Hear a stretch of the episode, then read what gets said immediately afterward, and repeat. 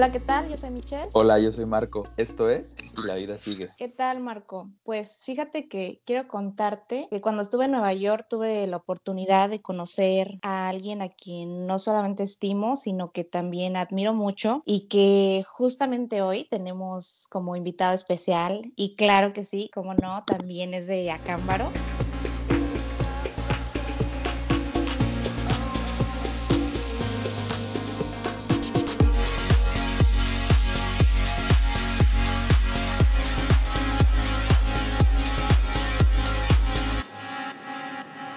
Es Fernando Arroyo. ¿Qué tal? ¿Qué ¿Cómo tal, estás? Fer? Bienvenido. Hola, ¿qué tal, Marco? Hola, Mi, qué gusto saludarte nuevamente. ¿Cómo están? Igual. Muy bien, gracias. ¿Tú? También muy bien, gracias aquí, echándonos un cafecito mañanero. Así es, sí, sí, sí, andamos en las mismas. Sí, pues ya Michelle me había platicado mucho de ti, ya desde ese cuánto había querido Michelle, pero mira, apenas se nos dio la oportunidad y muchísimas gracias por tu tiempo. Sí. No, gracias a ustedes por el espacio que me dan. Pues yo encantado de poder conversar con ustedes y, y obviamente con Michelle, que es una gran amiga mía. Muchas gracias. Y pues, a ver, cuéntanos, ¿quién es Fernando Arroyo? O sea, tres cosas que te caracterizan.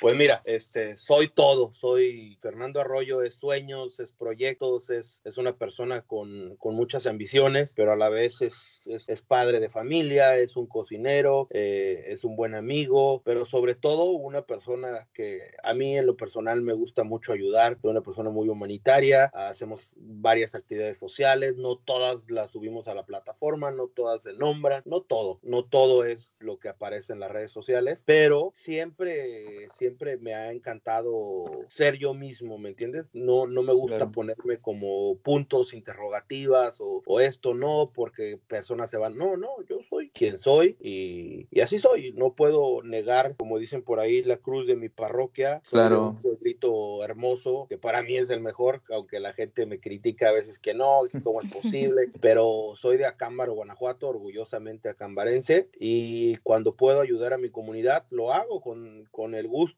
sin afán de política, sin afán de, de beneficio. A mí la verdad es que estoy cero, cero fuera de eso, y siempre voy a estar agradecido por mis padres de, de haberme apoyado hasta donde he querido y por seguir alcanzando mis sueños, que día con día pues se convierten en más y, y pues lo único que, que he logrado eh, es tratando de ser feliz. Eso es Claro. lo que es Fernando Arroyo. A tu modo. A mi modo, a mi modo, porque Súper. la felicidad pues depende de la perspectiva de cada persona. Claro.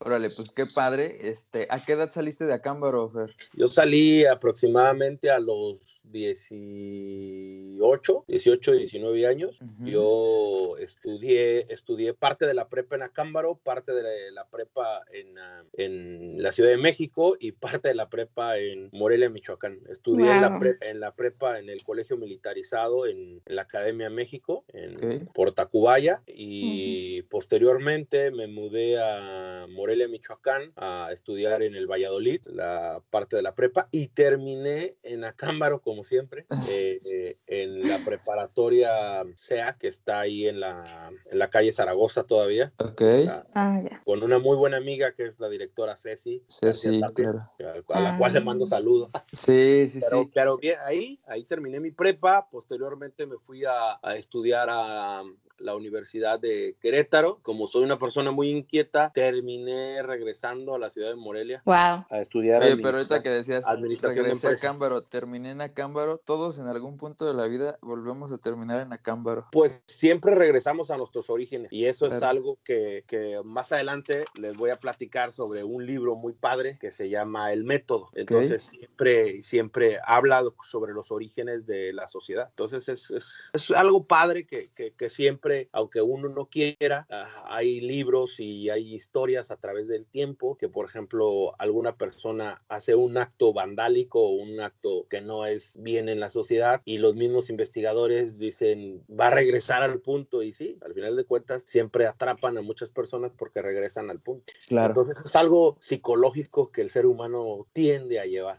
Y no Ok. lo sabemos, ¿no? A Y veces. no lo sabemos inconscientemente. Oye, ¿y en qué momento dices, sabes qué? Me quiero dedicar a la cocina. Cocina o por qué la cocina? Pues fíjate que, que, a pesar de mi corta edad, yo iba a visitar a mi abuelita Reina, que vive en la Morelos, enfrente a la Cruz Roja, que es mamá de mi papá, y platicando con ella todas las mañanas, me encantaba eh, un bolillo con frijoles, tantitos chiles en vinagre, que todavía me encantan, refritos, que para mí es la que mejor los hace, y, este, y un café negro. Entonces platicaban con mi abuelita y mi yo veía que mi abuelita todo el día traía el mandil, todo el día se la pasaba cocinando, pero no era solo eso, era que yo me sentaba y mi abuelita iba a hacer frijoles y yo decía, ¿por qué no pone los frijoles como he visto mucha más, más gente poniendo los frijoles? Mi abuelita separaba frijol por frijol, uno por uno, y en la plática pues me decía, a ver, ayúdame con la mitad, ayúdame con esto, y quitaba las piedritas, quitaba los feos, que, o sea, yo decía, wow, o sea, no nada más es avienta los frijoles, veía que el arroz lo ponía a remojar en el sol, o sea, veía muchas técnicas que nunca había visto en otro lado. Entonces me, me empieza a llamar la atención por qué los frijoles de mi abuelita eran tan buenos que no probaba en otro lado tan buenos, pero veía que le dedicaba demasiado tiempo a sus frijoles, lo que la otra gente no lo hacía. Entonces eh, empiezo como, como a, a, tener curiosidad sobre, sobre la cocina, pero nunca me, me, me, meto a la cocina. De hecho, era malo para cocinar un huevo. Y, y, cuando llego a, a, la, a, la, preparatoria y estudio en Morelia, vivía con mi, con mi hermano, este, siempre hacía comida muy mala. Entonces yo me preocupé porque decía, bueno, y si mi hermano no está o si no, no, no era mi mamá,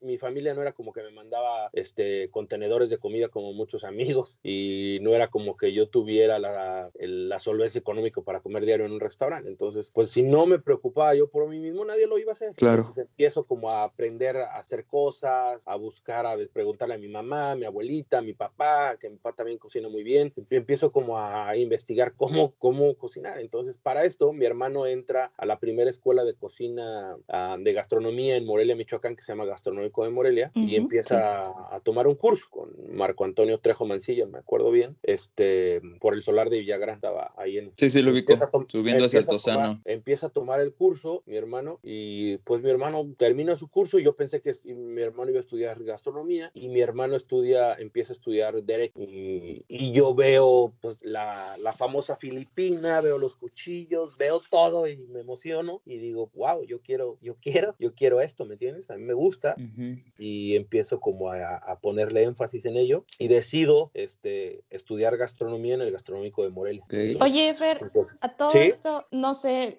la mayoría de la gente, no sé si solo en México, venimos de familias en las que te dicen, ¿sabes qué? Hay carreras que sí, hay carreras que no. No sé si a ti te lo mencionaron, así como de cocina, ¿en serio? ¿Sí me entiendes? Como ese tipo de cosas. Fíjate, fíjate que qué que, que, bueno que tocas ese punto. Yo recuerdo que, que, pues mis papás no es que me hayan dicho, ay, pues estudia esto porque esto no, no te va a ir bien, o es mi, mi, papá y mi mamá, yo creo que yo siempre voy a estar agradecidos con ellos y yo creo que gracias a ellos soy lo que soy. Mi papá un día me dijo, no me interesa si eres gay, si eres barrendero, si eres doctor, lo que tú quieras que mejor. te haga feliz, pero sé el más chingón. Sí. O sea, hazlo, hazlo con ganas, sí. porque si las vas a hacer a medias, no me interesa si eres un doctor, no me interesa si eres un abogado, si vas a ser en pocas palabras malo, mejor no te dediques a eso. O sea, dedícate a algo que realmente te apasione, que realmente que lo puedas hacer gratis, algo que te guste. No, no, no, yo me voy a sentir orgulloso por alguien que es, que, que es feliz en su trabajo, no importa si barres, no importa si cortas el, no me interesa, así me lo dijo. Entonces siempre, gracias a Dios, yo siempre tuve eh, motivación sobre mis padres en cualquier cosa que yo me acuerdo, estudié karate, natación, bueno, hice eh, clases de buceo, hice infinidad de cosas y mis papás, gracias a Dios, siempre me apoyaron y en eso estoy muy orgulloso y agradecido con ellos y siempre lo voy a estar. Y no, nunca tuve ningún, al contrario, mi mamá me acuerdo que me decía, toma clases de esto, toma clases de ello y todavía lo dice, oye, Fran, ¿no te gustaría tomar esto? No te Entonces siempre estoy como en el autoconocimiento, siempre estoy absorbiendo lo más que puedo. Mi mamá es una persona que le encanta estar como investigando, indagando, mi papá es como una enciclopedia andando. Entonces nunca tuve ese problema de que me dijeran, oye, esto, tapujos, tabús. No tengo tatuajes, sin embargo, mis papás nunca me negaron ponerme un tatuaje o un piercing, jamás. Ellos me decían, si quieres, yo te acompaño. No, la verdad es que no, no entraba en, en, mi,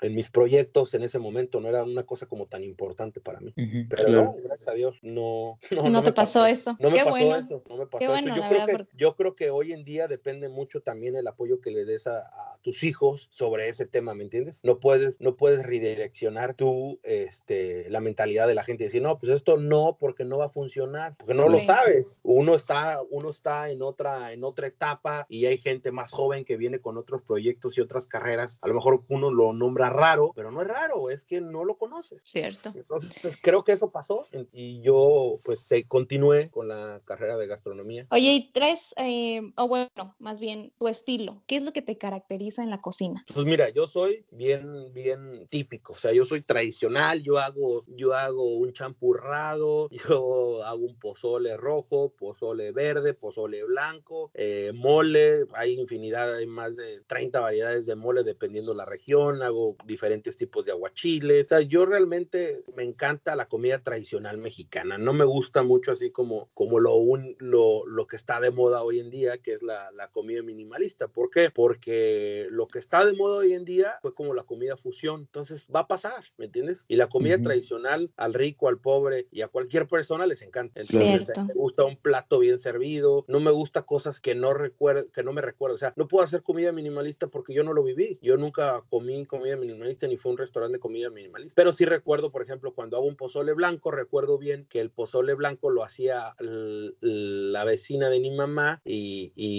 y, me encantaba que lo hacía la señora que era, creo que era de Puebla, y me encantaba ese pozole blanco que hacía la señora con pollo. Riquísimo. Y wow. Entonces cuando me, me, toca hacer como cosas especiales en el restaurante, siempre todo lo que hago, o el 85% de las cosas que hago, son memorias de mi vida o de mi infancia o de cosas que he aprendido a través de mis viajes, porque me encanta viajar, me encanta los choques culturales, me encanta la gastronomía, me meto en los mercados. Entonces todo lo aprendo y lo hago a mi estilo, ¿me entiendes?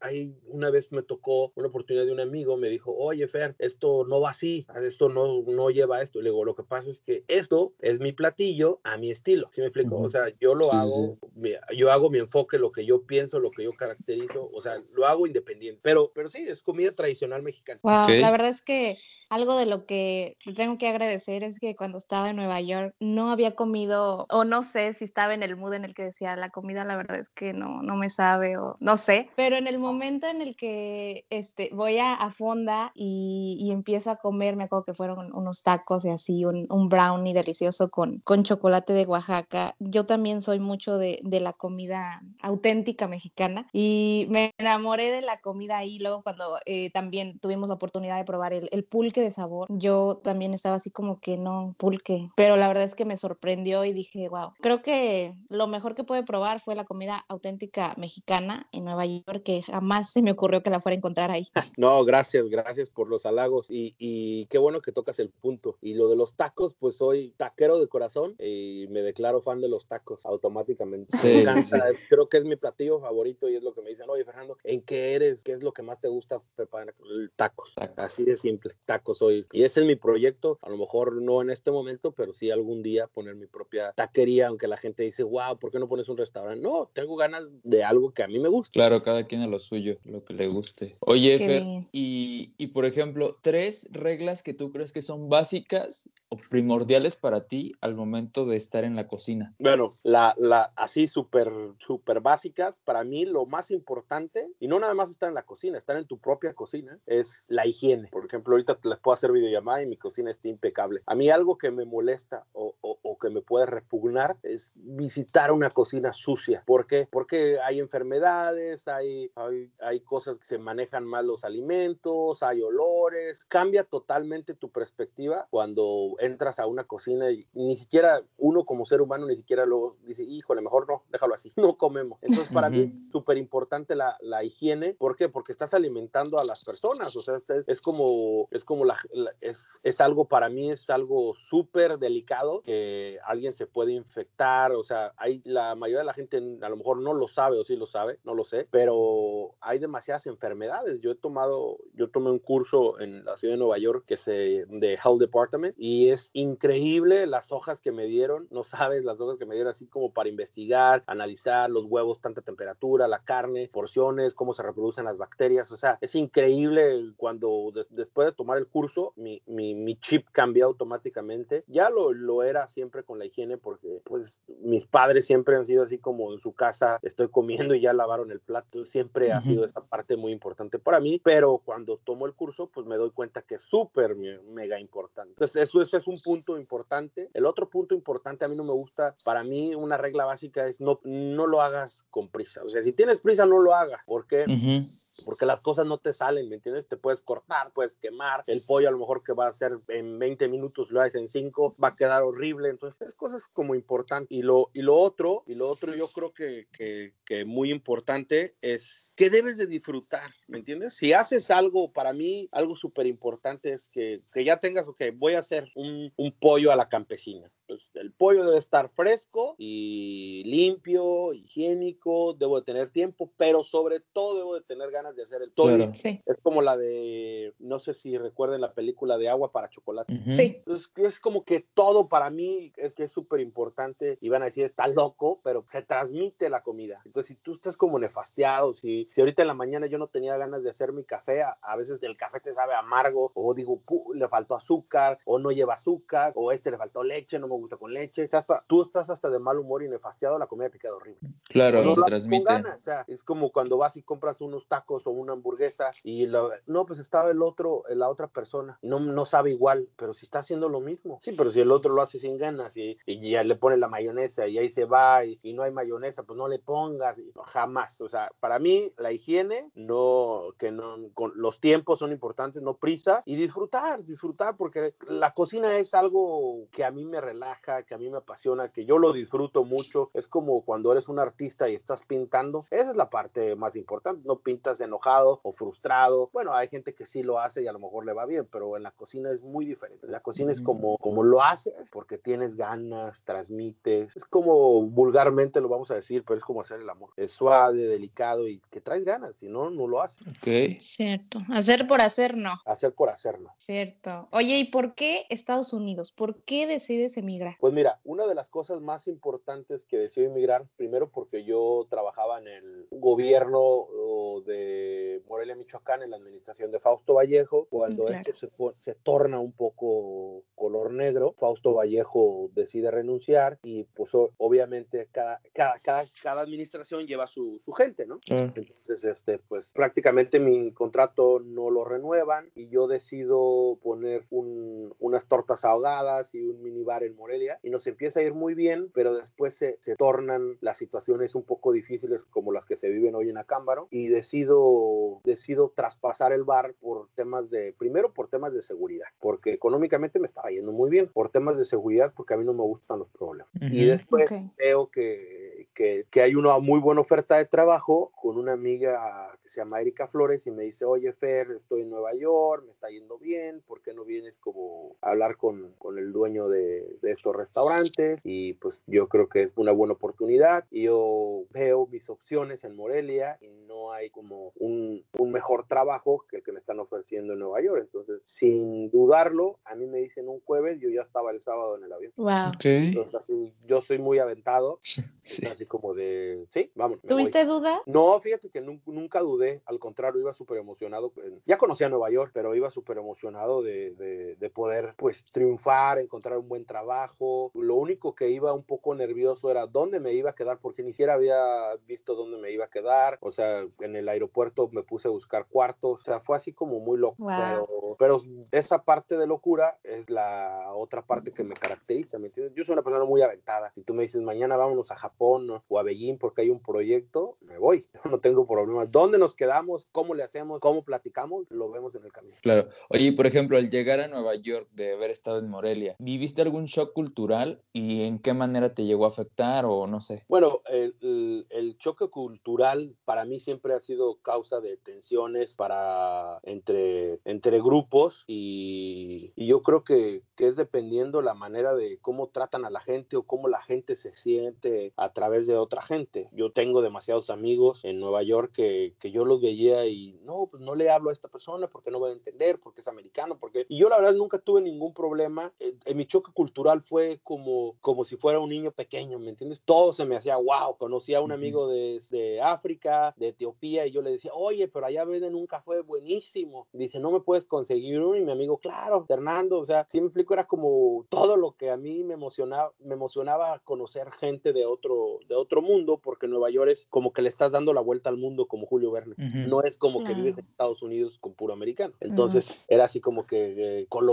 oye, pero ¿dónde queda Medellín? Oye, que es, ¿dónde está esto? Oye, las esmeraldas. Eh, o sea, wow, era así como todo. Me acuerdo que un amigo, encontré un compañero que todavía es muy buen amigo, Mozambique se llama, de África, y me, y me dijo, soy de Burkina Faso. Y yo dije, ¿dónde está Burkina Faso? Y yo recordé que en los Juegos Olímpicos vi un nadador muy bueno que era de Burkina Faso y le digo, oh, como el nadador. Y me dice, sí, como él, ¿cómo sabes? Y me acordé, simplemente fue como que tengo muy buena memoria y lo recordé en la televisión. Y es uh -huh. padre porque pues conoces que más, un poquito más de, de, de ¿cómo se llama? De, de del mundo. De las culturas, ¿sí me explico? O sea, no nada más Ajá. que por ejemplo, nosotros tres que somos de Acámbaro y estamos más congregados en una situación de la sociedad 90% católica, te das cuenta sí. que hay judíos, hay musulmanes. 98 yo creo ahí. 98.5. ¿no? Sí, eh, te das sí. cuenta que hay judíos, musulmanes, te das cuenta que hay eh, hinduistas, budistas, de todo, ¿me entiendes? Claro. Y, y no es que nosotros seamos correctos o ellos sean correctos, simplemente para mí, si tú me dices, ¿eres católico? Sí, soy o sea, uh, mis padres son católicos, no son, yo creo que no he ido en un año a la iglesia, no soy, yo creo que lo que debes de dar es un poco más gracias a Dios y a la vida, si crees en Dios, si no lo crees, pues también es muy respetable, pero lo que he aprendido a través de, del tiempo, a través de mis experiencias, es ver cómo los judíos se ayudan a otros judíos y ver cómo los católicos se despedazan sobre otros católicos, es lamentable. Sí. Entonces, yo creo que lo que aprendí entre tanto choque cultural es sacarle la ventaja a las demás, a las demás culturas, a las demás religiones y ver cómo, cómo yo me acuerdo cuando iba en la esquina de, del restaurante donde trabajaba y había unos árabes de Yemen y ellos pensaban que yo era árabe y siempre me salam aleikum salam y en la mañana me saludaban y yo los saludaba y me regalaban el café simplemente porque yo era árabe, según ellos, ¿no? Ah, entonces, sí. entonces, eh, y luego yo les dije, no, es que yo no soy árabe, bueno, pero Alá nos dijo que tú eres parte de los árabes. Jamás lo vas a ver en un católico, no te van a dar nada. Pero, pero a la vez, el católico, yo veía que trabajaba, por ejemplo, había amigos de Guatemala, Honduras y mexicanos que trabajaban durísimo y el 90% de su salario lo mandaban a sus familias. Eso no lo vas a ver en las otras religiones ni en las otras culturas. Claro. Muchos dominicanos prefieren comprarse unos tenis Jordan que mandar 100 dólares a su mamá que se está muriendo. Uh -huh. Es cierto. Diferente. O sea, ves, ves ese choque cultural y te das cuenta en dónde, en dónde estás posicionado, pero al mismo tiempo te das cuenta lo que está bien para la sociedad, lo que está bien para tu vida, lo que está bien para tu familia y lo que está bien para ti. Claro, en dónde estás fallando, ¿no? Como que ese diferente... En dónde estás fallando como ser humano, no como uh -huh. católico, no, no, no, como ser humano tú, porque todos somos humanos. Entonces, ¿dónde estás fallando? ¿Qué puedes hacer para mejorarte a ti mismo y ser mejor cada día tú mismo? No, me, no, yo no quiero ser mejor que él, yo no quiero ser mejor que aquel, no quiero tener lo que él tiene, no, quiero ser mejor que yo mismo el día anterior. Eso es lo más importante eh, como ser humano. Claro, y pues es algo muy bonito de, de por acá que uno puede ver diferentes culturas y, y, ver ese tipo de cosas. Pero a todo esto, ¿tú qué piensas de los prejuicios que tiene la, cualquier sociedad? ¿Qué pienso de los prejuicios que tiene cualquier sociedad? Pues yo creo que, que, que es lamentable ver cómo, cómo de manera, cómo, cómo, cómo causan tensión, lo que repetí hace un momento, cómo causan tensión en los grupos y cómo son tratados, por ejemplo, me, me, Ah, es, algo que me encanta de Nueva York, ¿eh? Eh, que no hay tanta tensión en, si tú eres de color negro, si tú eres judío, musulmán, si tú tienes una preferencia sexual, si tú tienes una manera de distinguir, una apariencia, o sea, en México si tú no vienes bien vestido y no, no estás un poco de color claro, no entras a una... sí, como te ven, te tratan, ¿no? Como te etiquetan. En Nueva York no lo sabes, ¿por qué? Porque el que viene de traje elegante, blanco o en un Mercedes es el chofer. El que viene moreno, sucio, feo, todo con el pantalón de mezclilla roto, es el dueño de a lo mejor de alguna aplicación como la de Uber Eats y es multimillonario. No lo sabe. Eso es algo muy padre de Nueva York, es algo que, que en ninguna otra ciudad de las que he vivido me ha tocado. O sea, es algo increíble y eso me encanta. Pero sí, desafortunadamente es, es lamentable y es por algo que, que todavía se vive en los Estados Unidos. La prueba está que todavía hay tensiones aquí en Washington, D.C., donde radico, porque obviamente pues es, son tensiones entre los grupos. Un grupo de un lado tiran los otros grupos y al final de cuentas el racismo existe. Al final de cuentas, al final la discriminación, al final las apariencias, todo. Y me di cuenta también algo bien importante que nosotros como mexicanos yo creo que somos uno de los países más racistas. ¿En serio? Sí, o sea, sin ninguna duda. sin ninguna duda, o sea, los mismos mexicanos son racistas, la gente es racista. Tú ves un morenito y así como que le haces el feo, tú ves un pobre y le haces el feo, tú ves una persona como que no tiene la, la suficiente preparación y dices, ah, qué ignorante. O sea, no, no, porque no sabes de cómo ha sufrido, cómo ha batallado, de dónde viene. No, no, no Su historia. zapatos.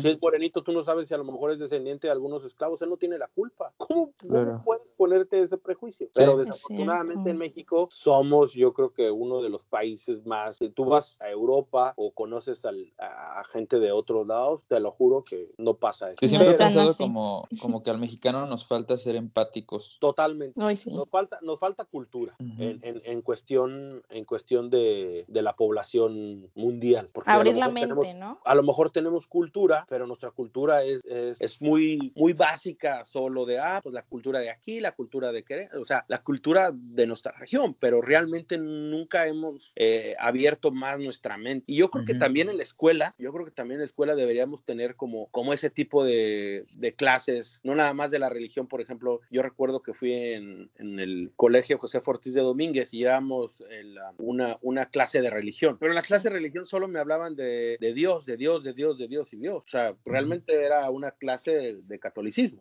pero nunca me dijeron que había judaísmo, nunca me dijeron que había hinduismo, budismo, cuál es la más antigua de todas, cuál población tiene más China y China qué religión tiene. Entonces, China es, está correcto porque son más que los católicos. Entonces, te haces demasiadas preguntas. Entonces, ¿por qué, por qué, por qué los católicos este, dicen que, que cuidan a los animales y esto y, y, Torre de Marfil? O sea, ¿cuántos, cuántos elefantes tuvieron que matar para tener la Torre de Marfil? Entonces, son incógnitas que te haces a través de, del tiempo y entre más conoces, más te preguntas y entre más te preguntas, más dudas y entre más dudas, pues menos crees en muchas cosas. Claro. Oye, y por ejemplo, al día de hoy, o sea, con todo lo que te ha tocado vivir, con lo que eres, ¿eres feliz con quien eres? Si el día de hoy te dijeran, así en el punto en el que estás ahorita te vas a quedar toda tu vida, ¿eres feliz o crees que todavía te falta para llegar a donde quieres ser? Bueno, la, la felicidad para mí no depende de, de, lo que quiero llegar a ser o lo que no soy. Para mí es bien simple la felicidad. La felicidad es, siempre ha sido y será estar cerca de mi familia, disfrutar una buena taza de café en las mañanas, disfrutar un buen plato a lo mejor de huevos con frijoles que me encantan a mí los huevos en la mañana o los huevos rancheros. Entonces,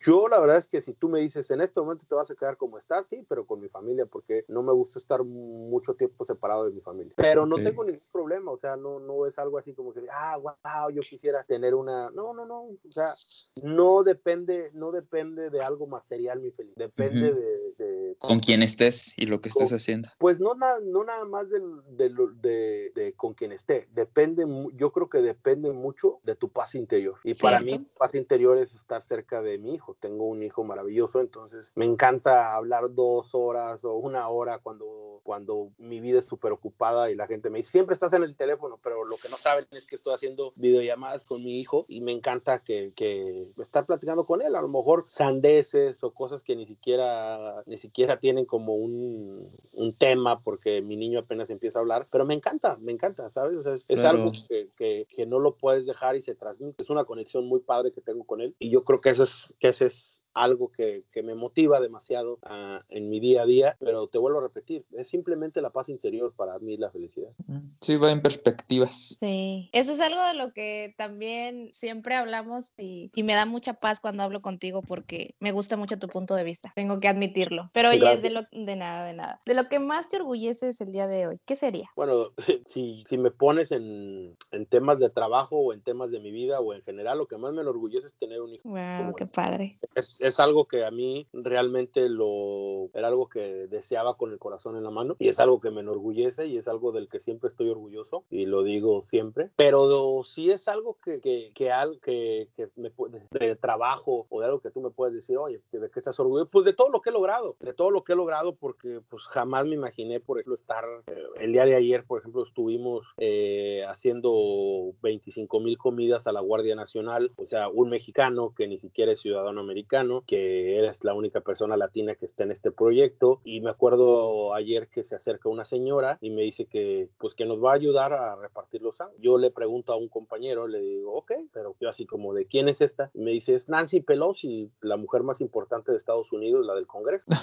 Así sí. como cosas padres que me han pasado, ¿no? Que, que, en mi vida me imaginaba yo estar de este lado o el día de las elecciones o, o que el día de ayer, a lo mejor no los 25 mil porque no, no repartimos entre varios grupos, pero sí yo creo que unos 500 soldados ayer nos dijeron gracias, gracias, gracias. Entonces, pues es padre, ¿no? Que, que, la Guardia Nacional de los Estados Unidos le dé gracias a un mexicano que está en el extranjero trabajando. Entonces es algo chistoso, pero es algo que a lo mejor la gente dice, ah, pues de eso qué. Pero a mí, en lo personal, el eso qué es algo que me enorgullece como persona, primero, como acambarense, como mexicano y como ser humano, que estás ayudando a las demás personas, independientemente uh -huh. de qué sea. Porque cuando empecé mi proyecto de, de Acámbaro sin hambre, me encantaba que me mandaban audios o me mandaban mensajes de gracias, gente que ni conocía. ¿Ese cómo era, Fer, ese proyecto? Este, yo llego aquí en abril para abrir un restaurante, este, y es, yo ya estaba en México, entonces el dueño de los otros restaurantes de Nueva York me marca y me dice, oye, Fer, ¿quieres abrir un restaurante? Vente, tengo este proyecto, y yo le dije, bueno, entonces lo platico con mi familia, decido regresar a, a Estados Unidos y me dicen, ya no es en Nueva York, es en Washington, D.C. Y yo digo, bueno, yo no tengo ningún problema, ya conocí a Washington porque siempre he andado como de turista por todos lados uh -huh. y este, pues, me encantó la idea, algo más tranquilo, algo más relax. Llego, abrí el restaurante y al mes se paraliza todo el mundo, pero empezó en Estados Unidos, entonces, pues obviamente con la, yo tuve incertidumbres, yo tuve como muchas como dudas de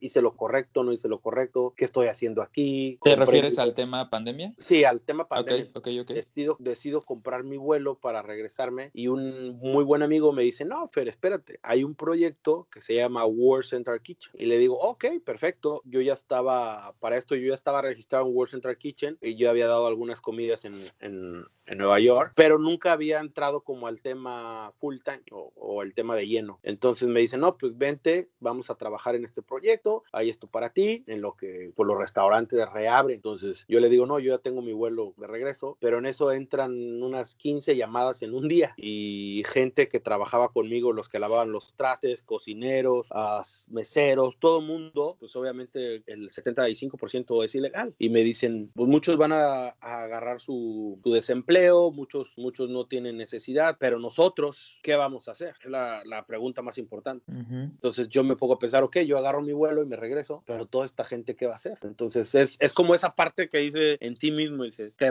¿te cubres tú con tu propia cobija y te vas? ¿O sacas la cobija y tapas a los que puedes? Claro. Entonces decido, decir, ¿sabes qué? Cancelo mi vuelo y decido ayudar a este proyecto porque yo le digo a mi amigo, ok, claro, me encanta este proyecto, pero no nada más hay gente, los que les llaman gente de la calle, los homeless aquí, le digo, hay muchísima gente, inmigrante, ilegales, que viven en comunidades como Langley Park, uh, Hasville, que en las embajadas no lo están tomando en cuenta porque cerraron. El presidente uh -huh. AMLO no está mandando ningún recurso. Y el gobierno de los Estados Unidos, para para ellos son invisibles y no tienen trabajo y mucho menos hablan inglés y no tienen papeles. ¿Qué van a hacer? Sí. Estaban a la buena de Dios. Entonces, exactamente, a lo mejor no podría cubrir todo Estados Unidos ni ninguna, muchas partes del mundo que a lo mejor estaban así, pero sí podría cubrir mi comunidad y donde yo estaba viviendo. Entonces empiezo con el proyecto y empiezo, World Central Kitchen ya estaba arrancando, pero World Central Kitchen le daba comunidades americanas, no a comunidades inmigrantes. Yo empiezo, yo hablo con José Andrés, que es el líder, dueño y todo de la compañía, y le digo que por qué no me dan chance de, de jalarme en este proyecto de las comunidades de inmigrantes, y él me dice que está de acuerdo. Entonces, Greg Copit, que es uno de los líderes de World Central Kitchen, me dice, ok, yo voy contigo porque yo también hablo español. Y fuimos a las comunidades, empezamos muy padre, empezamos a hacer a 10 mil, a 15 mil comidas, nos dimos cuenta que había gente viviendo abajo de los puentes, casas de campaña, gente que mucha gente va a decir, ah, son drogaditos, no, no, había gente que, que decía, pues ya no pude pagar la renta, pero no puedo regresar a México porque tengo que pagar el coyote otra vez 15 mil dólares y no los tengo, mi familia ocupa dinero en México, ¿qué voy a hacer? O sea, a lo mejor están en un marco de ilegalidad, sí, pero son humanos. Claro. Entonces es, es algo bien, bien,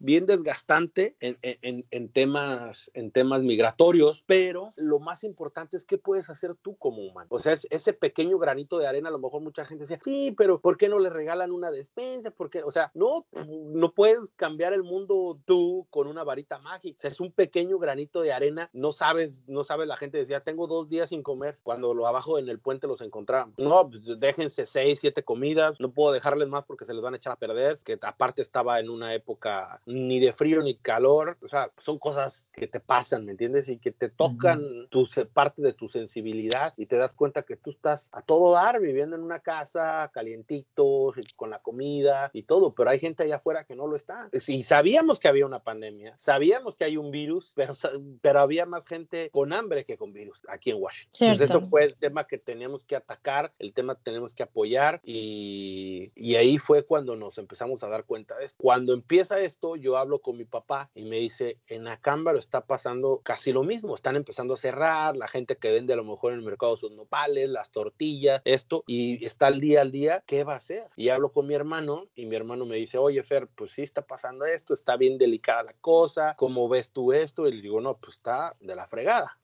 Entonces toco este tema y me dicen, ¿sabes qué? Pues va a estar muy delicado. Entonces es cuando yo, este, en, en tantas cosas digo, ok, si yo puedo apoyar a esta comunidad, que no es mi comunidad, pero vivo aquí, ¿por qué no apoyo a Cámbaro? Digo, wow, pues vamos a hacerlo y vamos a hacerlo ya. En ese momento yo me contacto con, con Gerardo Alcántar y le digo si me puede apoyar, me contacto con Jonathan Aguilera de la panadería Loesa, me contacto con, con varios amigos del mercado Hidalgo porque yo siempre me sentí orgulloso del mercado de Hidalgo porque mi papá tenía una carnicería, mi abuelita vendía huevo en el mercado, entonces me contacto con varios del mercado que gracias a Dios eh, por ahí Orlando Trujillo y varias personas, la frutería Las Chivas me, me apoyaron y estuvieron en la mejor edición. Alfredo, el de Servifiesta Alfredo, nos prestó la cocina, me prestó la camioneta, mi cuñada Rosa María nos apoyó en el proyecto, muchísima gente, el de los plásticos me regalaba los platos, los vasos, o sea, no sabes, la gente que me hablaba, gente de Estados Unidos me decía, no, en qué te ayudo, que, te, que lo que puedan, la verdad es que lo que se pueda para apoyar a la gente, no es para mí ni mi interés. Cubrebocas, Ivonne, Ivonne Nino de Chicago nos mandó mil cubrebocas, o sea, muchísima gente que estuvo apoyándonos, Ivonne estuvo muy al pendiente, Ivonne quiso ayudar a niños que estaban en,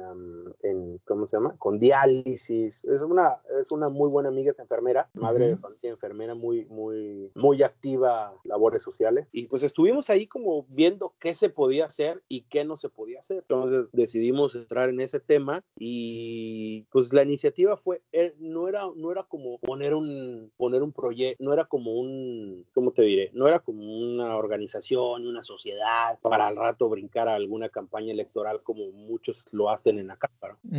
No era, no era nuestro tema, ¿me entiendes?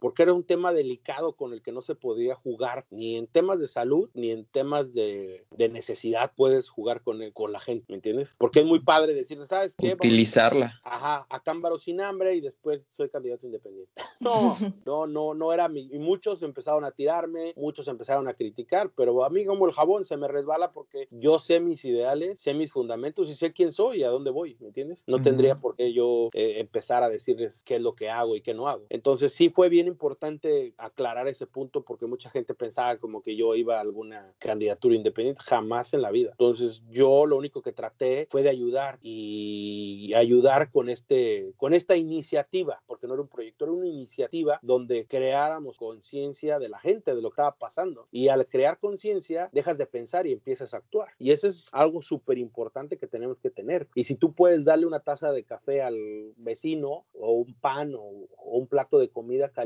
te lo juro, te lo juro que la gente va a estar súper agradecida. ¿Por qué? Porque hay gente que ha pasado hambre. Y a mí me ha pasado, ¿eh? O sea, la gente ay, tú no, no, a mí me ha pasado y yo he tenido, cuando estuve en Nueva York, tuve algunos días de necesidad y nunca quise hablarle a mis padres como decir, ¿sabes qué? Me está yendo, no me está yendo como al 100 porque no todo, no todo lo que brilla es oro y no siempre, siempre hay agua corriente. Entonces, es, es, es, algo que yo como les decía, wow, yo me comía la comida y decía, imagínate, si yo tengo hambre y ya me empecé a nefastiar, ¿cómo crees que va a estar la gente de uno o dos días? Entonces, es difícil. Entonces, por eso empezamos a hacerlo de acámbaro sin hambre, creamos conciencia, e hicimos por ahí eh, seis mil o siete mil comidas, no recuerdo exactamente la cifra. Fuimos a más de 62 comunidades y empezamos a despertar conciencia muy rápido que la gente empezó a hacer sus propios proyectos. Qué padre, pues muchas felicidades por ese tipo de labores y creo que son muy, muy necesarias hoy en día. Sí, y la verdad es que la gente no, como que no lo, no lo ve, siempre, como dices tú, se tapan con su cobija y dicen, ah, pues yo estoy bien ahí. Que... No, y es que, fíjate, qué bueno que tocas eso, o sea, mucha gente también, no nada más en Acámbaro, en México, tenemos la mala la mala perspectiva de que cuando ayudas quieres algo a cambio.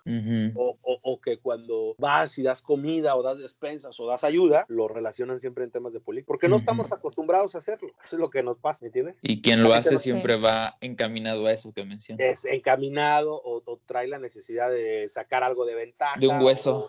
sí, o vamos a ver qué está pasando en esta sociedad y cómo se siente usted, porque mal día de mañana quieres algo, pero no lo haces, no lo hiciste hace 10 años, no lo hiciste hace 5, ni lo vas a volver volver a hacer porque ya no estás en temas políticos. Eso es, eso es algo que el 100% o menos 10 en la Cámara lo hace. Entonces, era algo así como que, ¿tú qué quieres? No, no quiero nada, quiero despertar conciencia. Y varias entrevistas que tuve en la radio y en las radiofusoras me empezaron a preguntar lo mismo. No quiero nada, simplemente estoy creando conciencia. Después de eso, empiezo a, a tomar, a, en, a platicar con mi esposa y me dice que ella es de Apatzingán, Michoacán. Entonces me dice que Apatzingán, Michoacán también está sufriendo otra, otra, otra crisis como la que estábamos pasando en Estados Unidos y en Acámbaro, pero a ellos les tocó después. Entonces, fundo Apatzingán sin hambre. Pero ese proyecto yo se lo doy encaminado a ella, porque yo le digo, pues yo a veces no tengo tanto tiempo y me gustaría que también te involucraras un poco más en mis proyectos. Entonces, ella, ella empieza a hacer conciencia y llegan a hacer más o menos 5 mil comidas con un amigo y, dos, y dos amigas y empiezan a, a crear Apatzingán sin hambre. Entonces fue como formando varias, varias como cápsulas para que la gente empezara a generar la conciencia y, y, más que nada a generar ayuda, porque pues no sabíamos cuánto iba a durar y esto sigue y, va a continuar si no, si no entendemos que como sociedad tenemos que apoyar.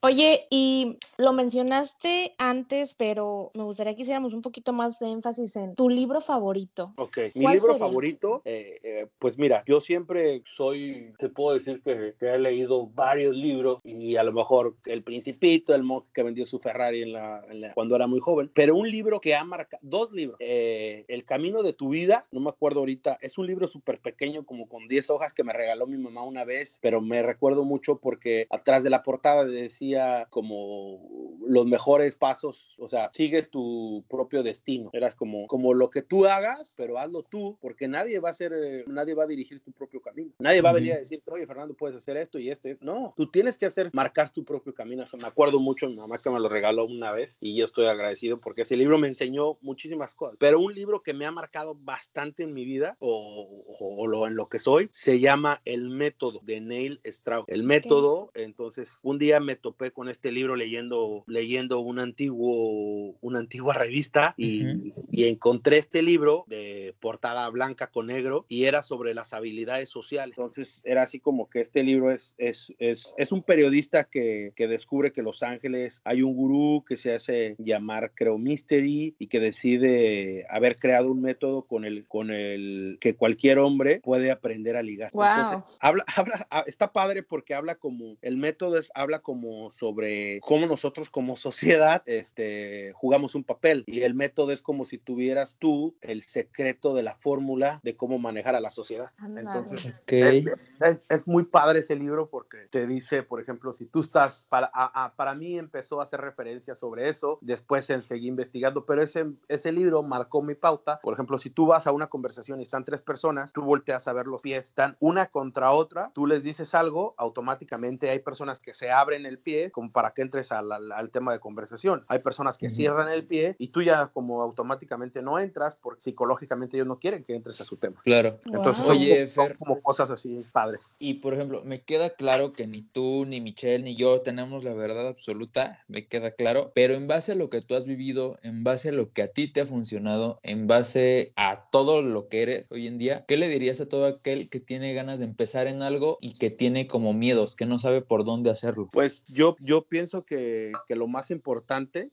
que la gente que tiene miedos y que no sabe cómo hacerlo y que dice a lo mejor no me pasa, tiene que creer, tienes que creer. Para, para mí lo más importante es que yo, yo creo en mí y esa es mi fórmula. Y si tú no crees en ti, estás mal, porque muchos, por ejemplo, tú me puedes decir, yo soy católico y crees en Dios, pero nunca has visto a Dios, pero todos los días vas al baño y te ves en el espejo para peinarte, lavarte los dientes y no crees en ti. Entonces se me hace algo súper ilógico. Entonces, para mí lo más importante es que tienes que creer en ti y el creer en ti te va a demostrar que no hay miedo en esto, no hay aquello, o sea, ¿por qué no? Si tengo dos manos, dos pies, cerebro, cabeza, conciencia, pero no nada más tener dos manos y dos pies, porque tengo amigos que, que, que les faltan algunas extremidades, no, lo más importante para mí es, y la arma más, más clara que, que puedes tener el ser humano es, el, es la capacidad de pensar, es tu cerebro, y eso, eso es importantísimo, pero te vuelvo a repetir, nunca dejes de soñar, cree en ti, porque todo es posible, y lo imposible. Nunca dejes que nadie te diga que no puedes. Sí, claro, o sea, si alguien te dice que no puedes, porque no lo ha hecho. Si alguien te dice, oye, eh, no, eso está muy difícil, tú tienes que decirle, ok, siéntate y ve cómo lo hago. Porque si tú dices, no, pues mi amigo me dijo que no, pues entonces tú estás mal, porque tú crees en otra persona que no sabe si su, su IQ es más bajo que el tuyo y a lo mejor el tuyo es mejor y tú estás diciéndole a la otra persona, la otra persona está diciendo que no puede, entonces se me hace ilógico, como tú como persona estás mal, entonces, no él, tú porque no crees en ti. Entonces, para mí es, es algo así como que, que, tienes que hacerlo, ¿me entiendes? Porque esa gente que dice, cuando me dijeron los de Cámbaro sin hambre, no voy a decir nombres, pero una persona me dijo, estás loco, ¿quién te va a hacer caso? ¿O quién te va a apoyar? ¿O quién esto? O sea,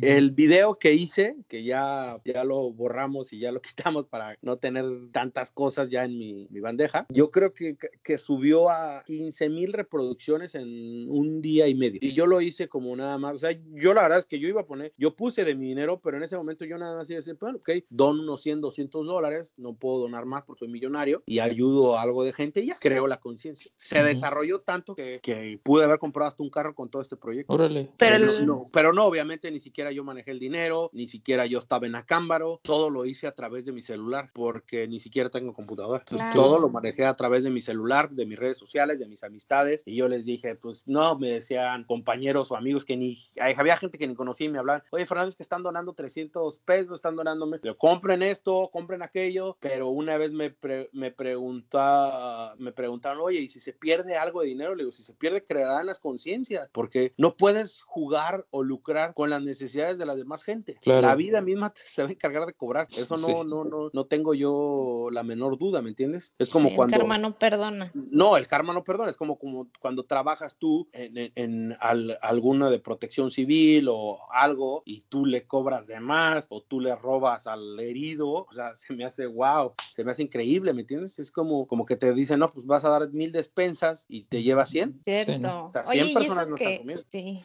Y eso que dices de, de, perdón, de, de que uno, es primordial que uno se conozca y que uno valore sus capacidades, creo que es súper importante, porque de ahorita me acordé, y, y, me gustaría mencionarlo, una frase que tú dijiste una vez, que, se, que, que decía, no se trata de encontrarte, sino de crearte. Y con esto voy a que en la vida a veces va a haber altas y bajas y que a veces no te va a ir como tú quisieras, pero pues el chiste es empezar, ¿no? Con algo. Claro. Y, y siempre tratar de dar lo mejor de ti. Entonces, yo creo que tú eres el, el, claro ejemplo de que sí se puede trabajar en varias cosas al mismo tiempo y dar lo mejor de ti. Y es algo que eh, agradezco mucho que nos hayas dado un poquito de tu tiempo porque pues sí, sé que tienes muchas cosas que hacer y, y ya tenía mucho con, con esta idea de invitarte al podcast, pero dije, ay, no, me va a decir, no, pues yo tengo un buen de cosas que hacer. Pero la verdad que sí te agradezco que, que nos hayas regalado este, este tiempo y, y, nos hayas platicado un poquito de tu vida y de tu labor social. Te digo, no, la realidad es que nos contaste, nos contaste realmente nada de lo que haces y de lo que eres, pero, o sea, padrísimo todo lo que nos estás contando. Se me queda claro que hay muchísimo más atrás de Fernando. Esto que, pro, que platicamos nomás fue como la probadita y pues en alguna otra ocasión, ojalá se dé el tiempo de, de, complementar esto que se, que se empezó el día de hoy. Claro, ¿no? Y a mí, y a mí encantado de, de, de seguir platicando con ustedes. Desafortunadamente, pues los tiempos son muy, muy cortos en, en la vida diaria y tenemos que seguir avanzando, ¿no?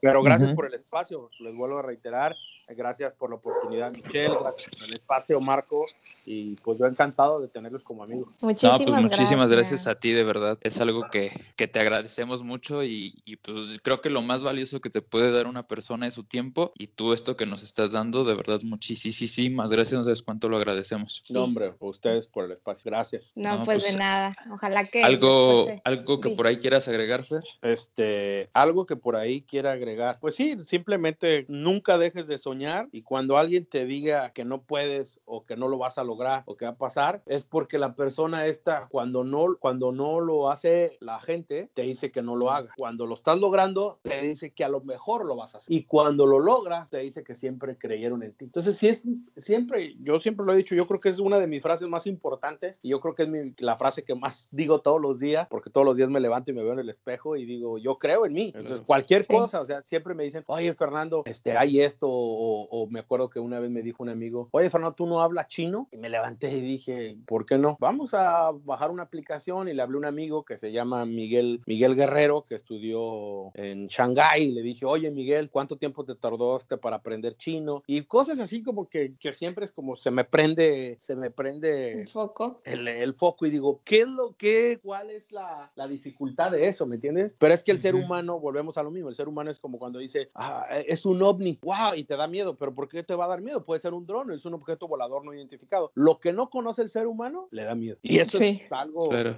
natural. Super natural. Entonces, nunca dejes de soñar. Todo lo que tú te propongas lo puedes lograr. Eso es algo super. que poco claro. a poco tampoco hay que desesperar. Sí. Pero no, lo, más, lo más importante, lo más importante en esta vida es ser feliz. Así es. Y pues que pase lo que pase siempre y la vida sigue. Así y la vida es, sigue. No hay que estancarnos. Muchísimas gracias, Fer. Muchas gracias, no, de Fer. De verdad te lo agradecemos muchísimo. Que tengan un excelente día. Igualmente, Igualmente. para ti. Pues muchísimas gracias, Fer. Estamos en contacto. Igual un ah, por ahí tus redes sociales para que te sí. siga la gente. Claro, este, mis redes sociales es Chef Fernando Arroyo Jiménez en Instagram y en Facebook soy Fernando Arroyo Jiménez solamente. Okay, Obviamente perfecto. Pues, uso, uso, más mi Instagram. Va, pues entonces por aquí también se los dejamos abajito y para que sigan a Fer y sigan todos sus, sus proyectos gracias, del, del día a día. No, pues a ti, Fer. Un abrazo. Igual gracias. que estés muy bien. Igual. Gracias. Bye. Bye.